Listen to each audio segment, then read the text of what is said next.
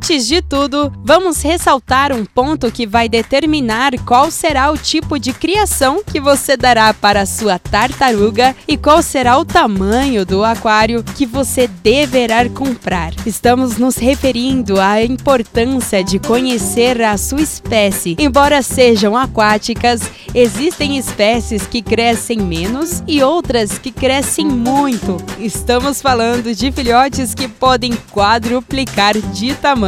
Por isso, fique atento a esse detalhe. Além disso, conhecer a espécie e a sua idade vai determinar qual será o tipo de alimentação desse animal tão sensível. A dieta precisa ser equilibrada, pois será fundamental para o desenvolvimento físico e cognitivo do seu bichinho. Normalmente, as tartarugas precisam de uma quantidade maior de proteína até o terceiro ano de vida período em que estão com o corpo em formação acelerada. Portanto, vermes, grilos, peixes pequenos e crustáceos são uma boa opção para o cardápio. As folhas verdes, como as algas e alface, também devem entrar na dieta para evitar algo muito comum nesses animais a constipação. Em geral, as rações para tartarugas aquáticas já vêm balanceadas, mas é sempre bom incluir alimentos frescos. Eu sou a Isabela Machado e a gente volta a se falar no próximo momento, Pet.